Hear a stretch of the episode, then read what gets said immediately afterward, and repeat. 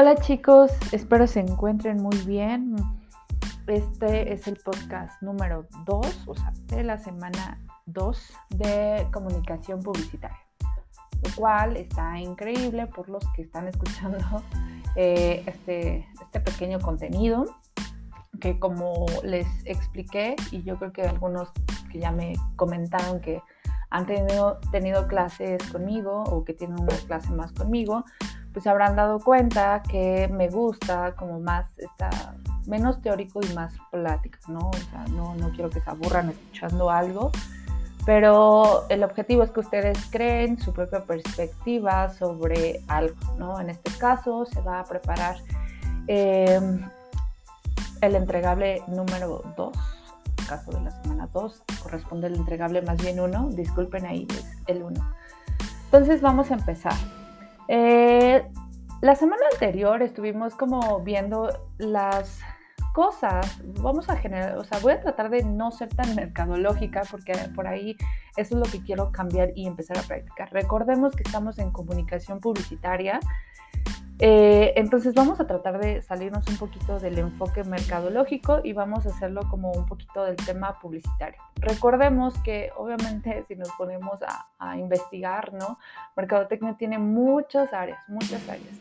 Y créanme que, por ejemplo, yo que estuve bastante tiempo en investigación de mercados, eh, es un área totalmente independiente. El tema publicitario también es una área independiente a, a.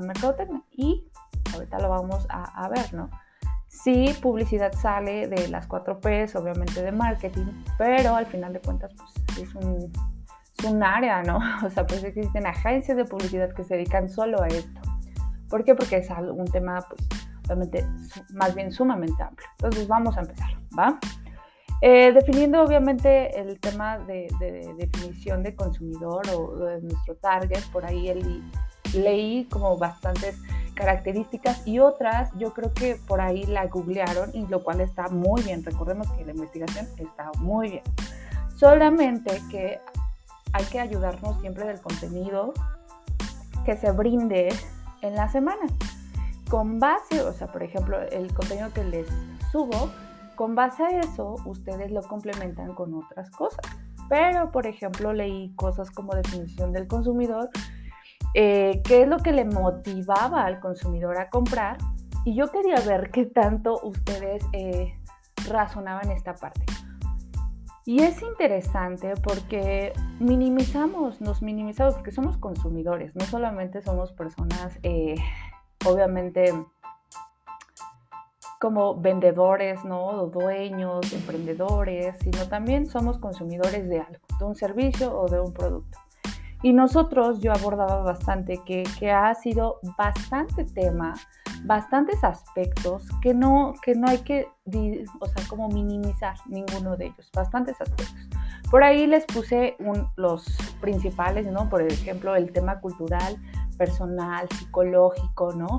Y obviamente ahí hay subtemas, por ejemplo, el de la cultura, pues obviamente encontramos pues la religión, la zona en donde vivimos, ¿no? Por en temas, eh, temas ya sociales, pues obviamente encontramos los núcleos familiares, amistades, ¿no? Justo de, y, que todas, todas, todas, todos estos aspectos salen de, la pirámide de Maslow, ¿no? Obviamente de, de lo que tenemos que satisfacer como consumidor. Pero justo es interesante analizar el por qué yo tengo que fijarme en todos estos aspectos.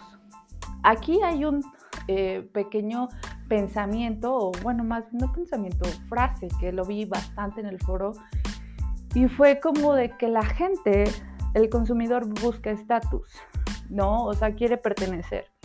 Y hay que tener muy, muy en cuenta que no todos nosotros consumidores buscamos estatus, no todos. A lo mejor en una variable inconsciente, como lo habíamos abordado, ¿no? En un tema inconsciente, a lo mejor sí, pero créanme que no todos.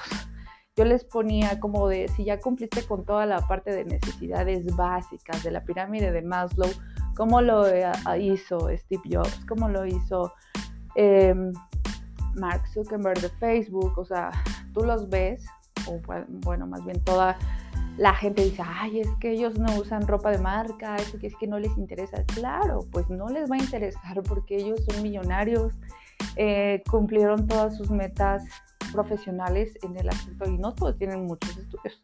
Sabemos que unos no terminaron la universidad, pero bueno, a lo que voy es que al final de cuentas ellos ya tienen satisfecho todas las necesidades, todas. Pueden obtener el carro que quieran, pueden obtener la casa que quieran, pero ojo aquí, ellos en la pirámide que está hasta arriba, ¿no? La, cúspide, encontramos de, que ellos, su ego, dice, bueno, ¿a quién quiero superar?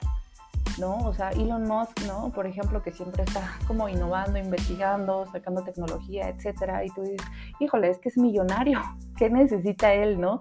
Obviamente no lo vemos con trajes de, con el logote así de marcas de lujo, ¿por qué? Porque él no necesita, él, su ego, que es la última eh, que, que tiene esa necesidad de satisfacer, es decir, me voy a mejorar a mí mismo, me voy a retar a mí mismo, si ya hice algo así, pues puedo hacer otra cosa diferente y es lo que está haciendo, por ejemplo, Mark Zuckerberg de Facebook con el metaverso, ¿no? O sea, él mismo se quiere superar a sí mismo, ¿no?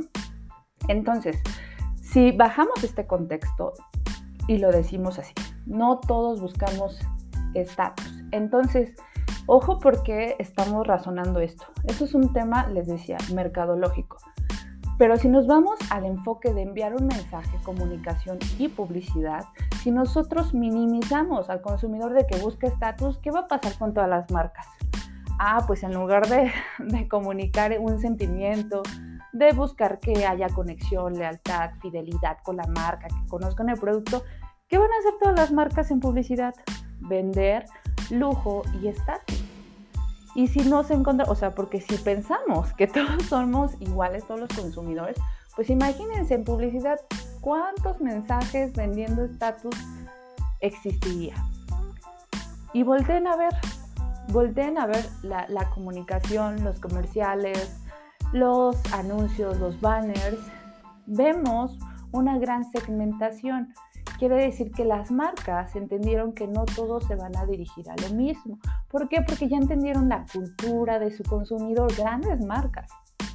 Por ejemplo, Coca-Cola. Es el típico cliché de los que todos los profesores hablamos, pero es un buen análisis para temas publicitarios. Ellos se dieron cuenta que obviamente Coca-Cola ya se vendía, ¿no? Ya era un producto de consumo masivo. Entonces, ellos dijeron, bueno, entonces ya si ya nos conocen no vamos a hacer un comercial, un spot, donde nosotros eh, describamos la fórmula, ¿no? O sea, ya literalmente no necesitamos describir la fórmula, ni los tamaños, ni el precio. A la gente no le interesa saber de nosotros porque Coca-Cola ya es una marca reconocida. ¿Qué podemos brindar? Ah, bueno, entonces en ese entonces, cuando empezamos a sacar los, el oso polar, ¿no? En Navidad, este tipo de publicidad de comer en familia, ¿qué era lo que ellos estaban analizando? Que la gente justo no, no, no va a buscar lujo, va a decir, ah, quiero algo que me recuerda a mi familia, la conexión que tengo con mi familia. Y entonces, ¿qué pasa? Ven una comunicación de Coca-Cola, se sienten identificados, sienten acá la melancolía, ¿no? Y dicen, ah, es que Coca-Cola nos escucha, sabe muy bien que yo lo consumo en familia. ¿Cómo lo supo? Obviamente. ¿Por qué? Porque Coca-Cola se dedicó a investigar más allá de un nivel socioeconómico, más allá de esta comunicación este, de conducta, ¿no? De cuántas Coca-Colas compra y solamente quiero dinero y quiero vender más. No, Coca-Cola dijo, a ver, vamos a llegar a nuestro público que normalmente se come en familia, entonces entendieron el nivel cultural, ¿no? El tema psicológico el estilo de vida de las personas que le compraban. Entonces, imagínense, todas las marcas, grandes marcas, han desarrollado comunicación con base al entendimiento del consumidor, de cómo se comporta. Por eso les decía, no podemos minimizarlo a que prefieren una marca por el lujo ni por el estatus. No, hay un detrás, ¿ok? Hay algunas marcas, el lujo vende así. El lujo sí, pero no todos vendemos lujo, ¿no? Por ejemplo, si ustedes quieren emprender, si tienen un negocio, pues a lo mejor dicen, bueno, a mí no me funciona, mi producto es un jabón para la cara. y yo estoy eh, vendiendo porque son productos naturales, no son dañinos al medio ambiente.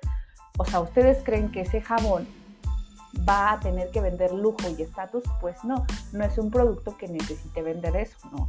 Va a vender, pues a lo mejor esta idea que pues justo en Coyoacán, ¿no? En la ciudad de Coyoacán, sí, en Coyoacán, justo en la Ciudad de México, a eso me refería, eh, pues hay muchos lugares, obviamente, donde eh, o sea, literalmente esas tiendas tienen productos como shampoos veganos, ¿no? Jabones veganos, y el costo es alto, pero obviamente están en un sector, entienden el sector, la cultura, este, pues la verdad de todo este movimiento social y de entendimiento al medio ambiente de que pues estamos dañando al planeta, ¿no? Entonces, ahí la comunicación va a ser diferente y va a ser a diferentes personas y no van a vender lujo porque obviamente las personas que se preocupan por el medio ambiente no están buscando lujo. Ahorita eh, digo, ahorita si podemos un poquito sin entender el segmento, eh, la gente que está en un nivel socioeconómico A, B y C más, híjole, sí es la gente que más compra ese tipo de productos, la verdad. Pero si nosotros tratamos de darle comunicación y acceso eh, a niveles más bajos, creo que también se va a volver como, ah, yo también lo quiero hacer, ¿no? ¿Por qué? Porque lo está haciendo, no sé, alguien que es rico, ¿no? Y obviamente es una influencia social, pues obviamente le van a empezar a copiar, ¿no? Pero lo que voy es esto. Hay que entender que no todos somos iguales, ¿vale? Y que el consumidor y la definición de ellos vamos a tener que representarlo mediante la marca del producto y obviamente esto es mercadológico, lo sé, pero en temas publicitarios sí es demasiado, o sea, marca la diferencia y ahorita lo vamos a ver con el brief o briefing, ¿no? Que es un documento donde eh, se genera la necesidad de la empresa. Por ejemplo, eh, como es publicidad, la verdad es que si es un sector especializado. Entonces, si ustedes se dedican al medio del entretenimiento, em, a eventos masivos, ¿no? Por ejemplo, a vender un producto, cualquier tipo de emprendimiento, literalmente. Si vas a tener tu equipo de, de, publicidad, obviamente, a la mejor gente que pueda hacer contenido digital, ¿no? Diseño, que aquí hay algo súper interesante. Voy a hacer un paréntesis. Si alguien conoce Canva, Canva es como un sitio web, obviamente, donde nosotros podemos diseñar, este, pues a lo mejor, ¿qué se puede decir? Banners, ¿no? Banners es este, ¿cómo les puedo explicar? Como esta imagen que está en los sitios web, ¿no? Y que nos aparece de clic aquí con los CTAs, con call to action, que es como casi, casi diciéndole al, al, a la audiencia o la persona, que obviamente al usuario, ¿no? Cliqueale aquí para comprar este producto, ¿no? Eso significa el CTA. Y lo vemos bastante en publicidad digital. Pero bueno, este tipo de banners eh, sí los podemos hacer en Canva, la verdad, hay muchos... Eh, herramientas para hacerlo, la verdad es que eso es claro. Entonces sí, como emprendimientos y eso lo podemos generar nosotros, ¿no? Y agarrarnos de cama, pero la verdad es que yo lo que recomendaría 100% o generamos nosotros eh, este conocimiento por ahí. Eh, he leído, ¿no? Este conocimiento de uso de, por ejemplo, Illustrator, Photoshop, ¿no? Eh, CorelDRAW, que no se usa y ahorita con una moda esta tendencia de los NFT, no sé si lo han escuchado con lo de metaverso y esto, pues bueno, creo que ya nuestras habilidades de diseñador, que no lo somos ni estamos estudiando para eso, pero sí las tenemos que adquirir un poquito, ¿ok? Y eso es como recomendación, como así como el Excel, que creo que todos tenemos del trabajo literalmente así como el Excel. Creo que hoy en día sí vamos a tener que generar este conocimiento de diseño y algunos programas, ¿vale? Pero bueno, regresando a esto, si van a generar justo esta publicidad, ¿no? Digital, yo sí recomendaría más que, o lo hicieran ustedes con estos programas de diseño especializados, eh, justo decía Illustrator, Photoshop, ¿no? que son los básicos que, podemos aprender, a Canva. O sea, Canva para nosotros nos ayuda, por ejemplo, yo, profesora, utilizo mucho eso porque me ayuda a crear como imágenes bonitas y ya casi prediseñadas. Pero he visto mucho conflicto en asesores, porque yo asesoro a veces a pymes, o gente que obviamente está emprendiendo, ¿no?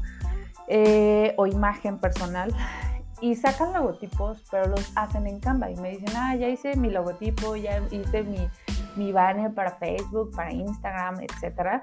Y de repente veo que este, este, o sea, justo ese logotipo es el mismo que ya está prediseñado en Canva. Entonces, ¿qué pasa con esto? Que pues obviamente imagínense cuántos usuarios usan Canva ¿no? Y obviamente hacen el, ocupan esa misma, esa misma plantilla y la ocupan y la ocupan y no le cambian de color. Pues obviamente imagínense cuántos logotipos, cuántos banners, cuántos eh, posts, ¿no? De visuales están hechos en Canva y la gente lo está usando de manera comercial. Entonces, por ahí, ojo, eh, utilizar este tipo de programas sí, pero no para temas comerciales.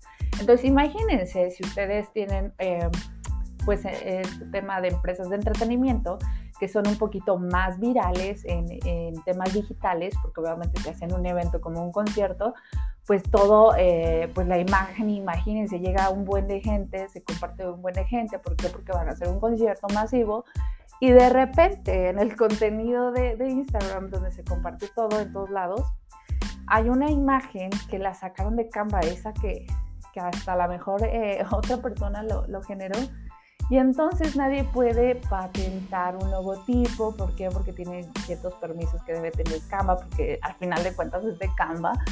¿no? Entonces, o que sí lo logren patentar por algunas cosas que a lo mejor eh, desconozco legalmente, pero lo logren patentar y de repente ven tu logotipo igual y dices, es que lo hice en Canva, ¿no? ¿Por qué tendría que, que, tener un conflicto? Pues sí, porque hay miles de personas que utilizan eso. Entonces, imagínense, sí es necesario que en estos casos contraten a un diseñador o eh, pues literalmente el diseñador tiene que ocupar estos programas y obviamente tiene que ofrecer la calidad del servicio. Pero bueno, entonces vamos a ver más adelante lo que son agencias de publicidad, pero ahorita les estoy dando el intro porque necesito que entiendan qué es el documento de brief y briefing, ¿vale? Que es slash más bien, brief slash briefing. Eh, es que les decía, como empresa es complicado que tú generes contabilidad, temas legales, ¿no? de organización, de segmentación, investigación, o sea, no puedes generar todo, no puedes hacer todo. Para eso existen agencias, las agencias de investigación, bufete de abogados, bufete de contadores, etc. En este caso, agencias de publicidad. Ellas te van a generar contenido. Si tú tienes algún personal que sea eh, genere contenido en redes sociales, claro que lo puedo hacer. Pero, por ejemplo, para otros medios de otros medios publicitarios, como podría ser toda la parte de ATL. ATL es above the line, es decir, como que es el marketing en medios masivos y pagados, ¿no? Por ejemplo, televisión, este, radio, periódicos, revistas, que hoy en día la verdad es que sí, se, obviamente todavía se paga, pero es bastante caro. Entonces la mayoría está como diciendo, bueno, pues no me voy a ir por ahí, ¿no? Me voy al digital, que ahí también se paga. La verdad es que, por ejemplo, Instagram, ahorita, híjole, es carísimo eh, que llegue a bastante audiencia. Sí tienes que estar invirtiendo. Hace algunos años, la verdad, cuando yo empezaba, Instagram era muy barato, o sea, le echabas un peso y pues te duraba el alcance como una semana. Ahorita sí tienes que generar bastante dinero, invertirlo y la audiencia está cambiando, de hecho está yendo a TikTok, ¿no? Que es interesante cómo funcionan los algoritmos en TikTok, pero ahí luego lo discutiremos, ¿no? Entonces, pues bueno, las agencias de publicidad, al recibir estas chambas, ¿no? por ejemplo, yo soy una empresa que, que justo vende jabones, ¿no? Jabones como que no tienen elementos químicos, ¿ok? que a lo mejor me eh, quiero dirigirme solo a mujeres, va. Entonces llego con la agencia de publicidad y le digo, ¿sabes qué? Necesito vender más. Y eh, pues para vender más, pues dime qué tengo que hacer, ¿no? O sea, yo no sé nada, básicamente. O sea, a lo mejor soy una persona que emprendió y no sé nada. Vamos a verlo, ¿no? La agencia de publicidad obviamente me va a atender, eh, que luego lo vamos a ver en otra semana, pero bueno, va a haber una persona que en este caso pues a lo mejor es el de cuentas, que es como hagan de cuenta que es el de ventas, ¿no? Y el que te va a atender siempre. Entonces esta persona dice, bueno, pues yo te puedo asesorar de lo que puedes realizar, pero dime qué necesitas.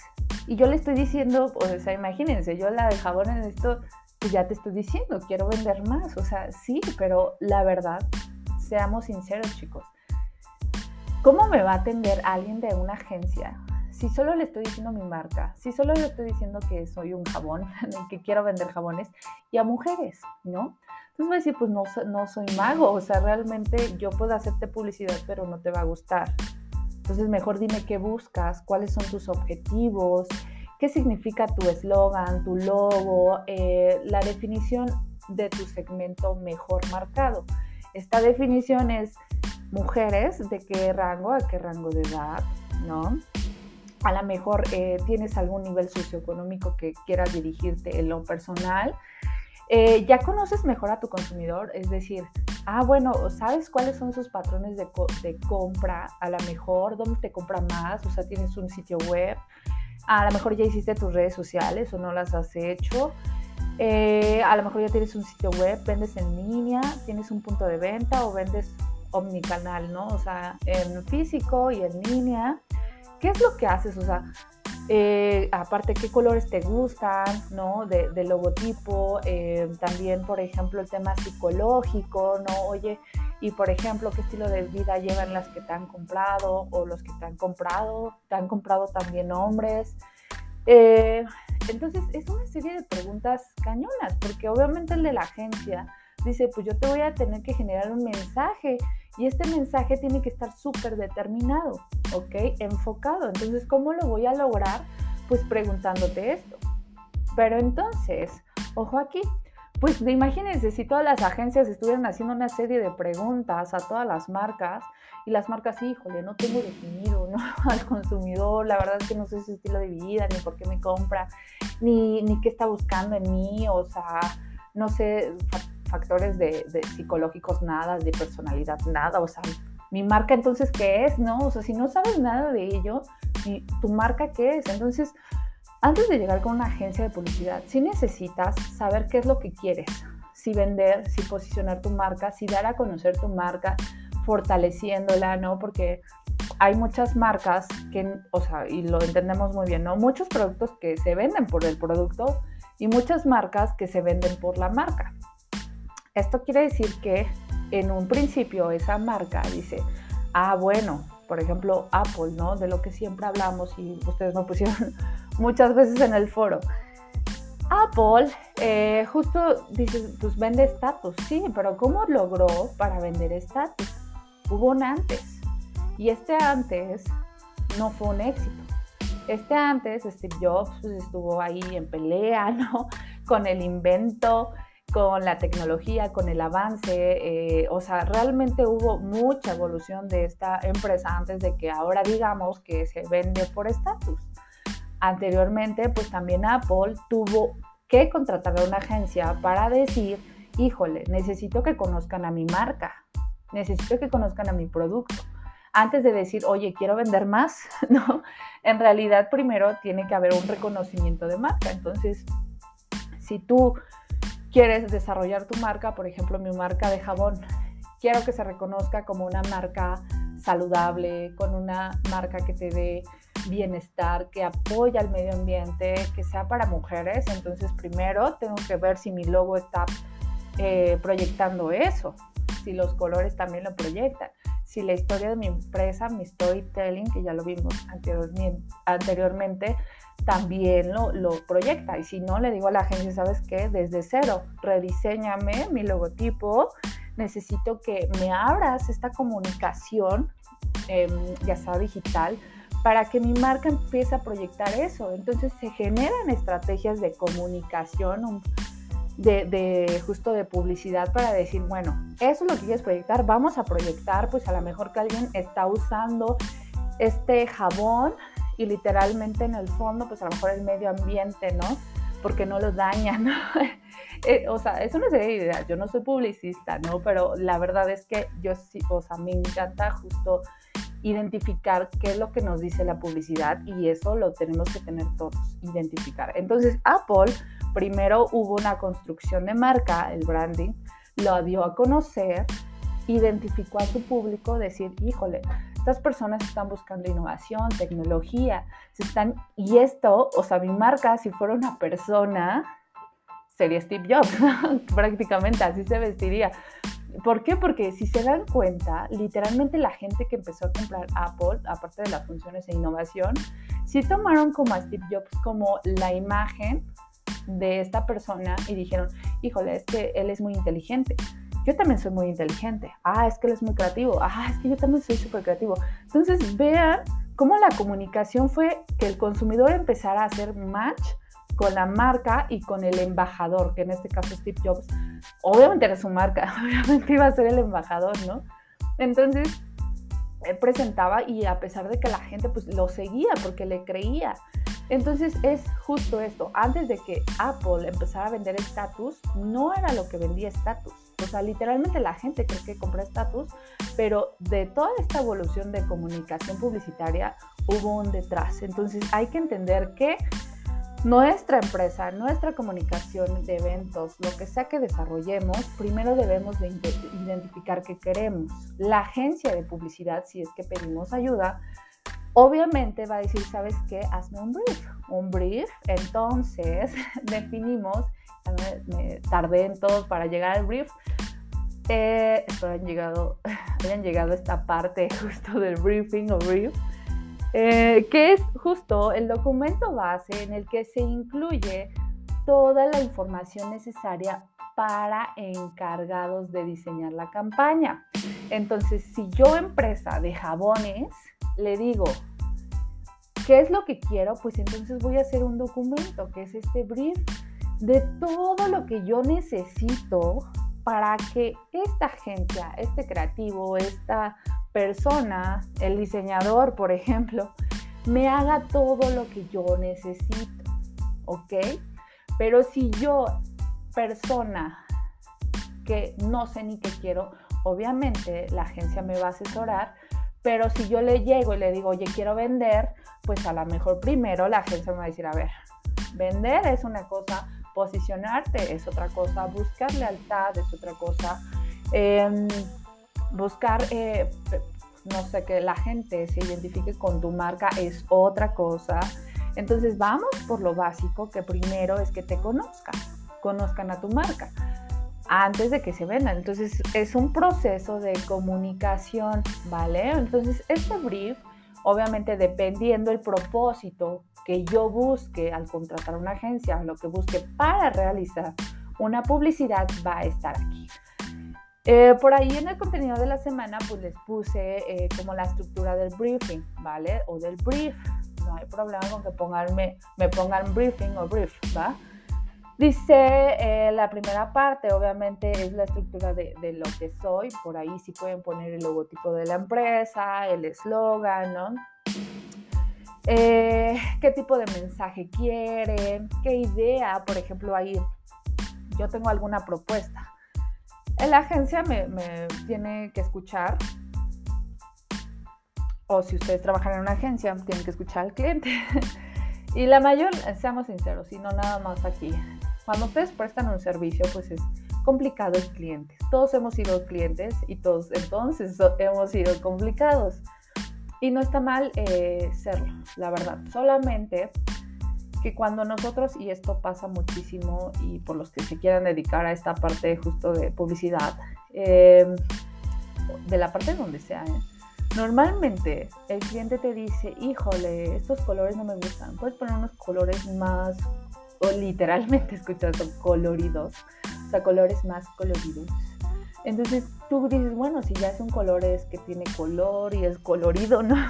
Entonces, justo eso, o ponle más creativo, o sea, más caché, que sea más creativo. Esto no es una retroalimentación para la persona que te está haciendo la chamba de diseño, no es retroalimentación.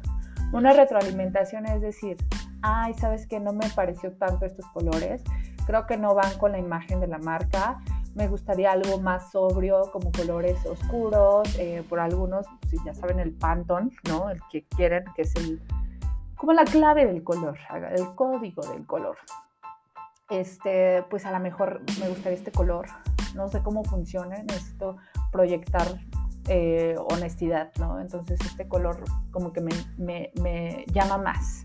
Esto es retroalimentar, pero si yo nada más no sé qué pedir y digo, ponle más caché, que sea más creativo, eh, no sé, le falta algo, eso no es retroalimento.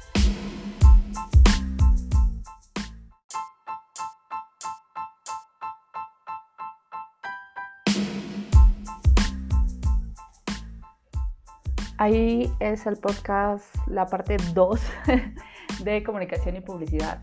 Entonces justo esta retroalimentación no puede haber, o sea, no puede existir en realidad de, decir que sea más colorido, de verdad tienes que aportar un poco más para que la gente que te está haciendo un trabajo creativo, pues identifique qué es lo que necesitas, ah, colores más sobrios, ok, eh, algo que represente tu, marca, algo que sea, represente la naturaleza. Eso es retroalimentar, no cosas como muy genéricas, ¿vale?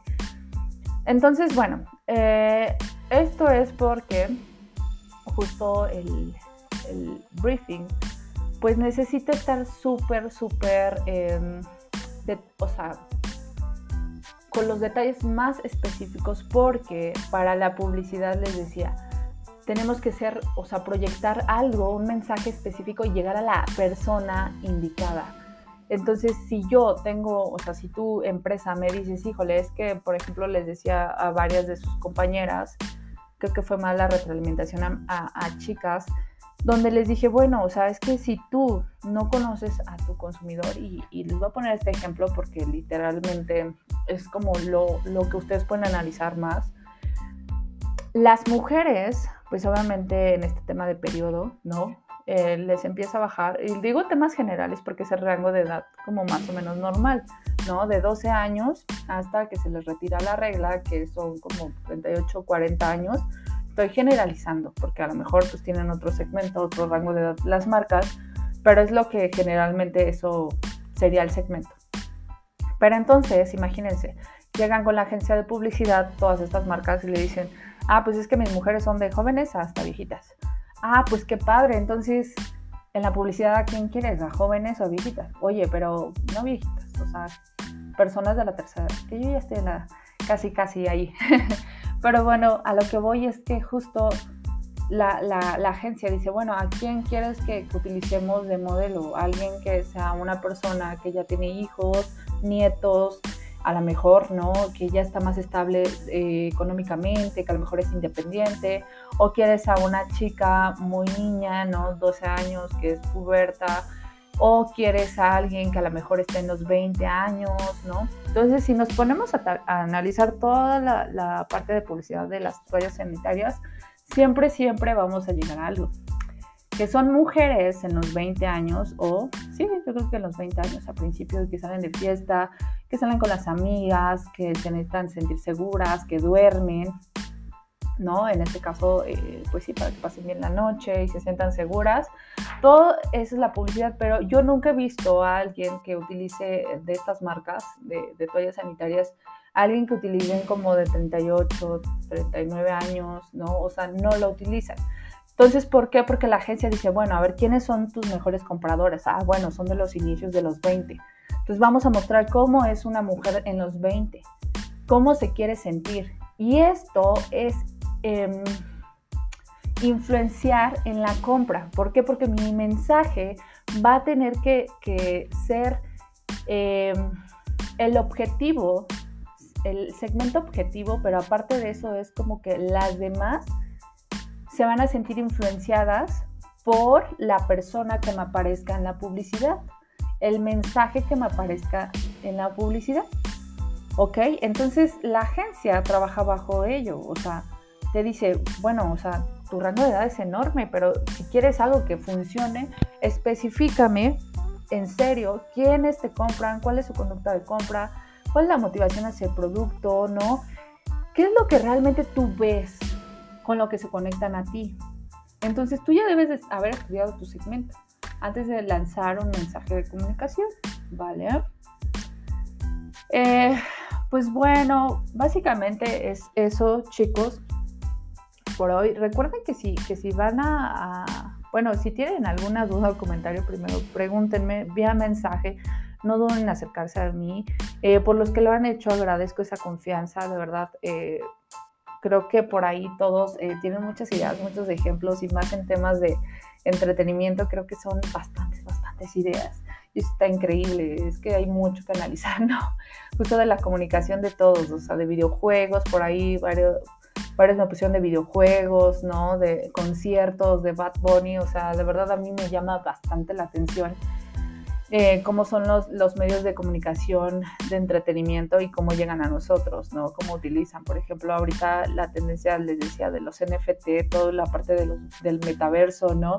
Cómo está funcionando. O sea, literalmente ahorita dije, pues voy a, a, a empezar con esto del NFT, o sea, informarme porque me parece algo increíble cómo se está vendiendo y se está comunicando por fuera, o sea, Ahorita eh, los NFT, o sea, que, son como avatars, ¿no? Que están vendiendo en el metaverso. ¿Y cuánto sube el precio? O sea, literalmente, ¿cuánto pagan por esto? Eh, entonces, sí, o sea, literal, si tienen un, ejemplo también y quieran que, lo comparta, o sea, avísenme, lo investigo para complementar y lo sacamos en el podcast y así lo escuchamos todos. ¿Vale? Pues bueno, me retiro, chicos y esperando sigan muy bien. Reitero, cualquier duda o comentario vía mensaje. Cuídense.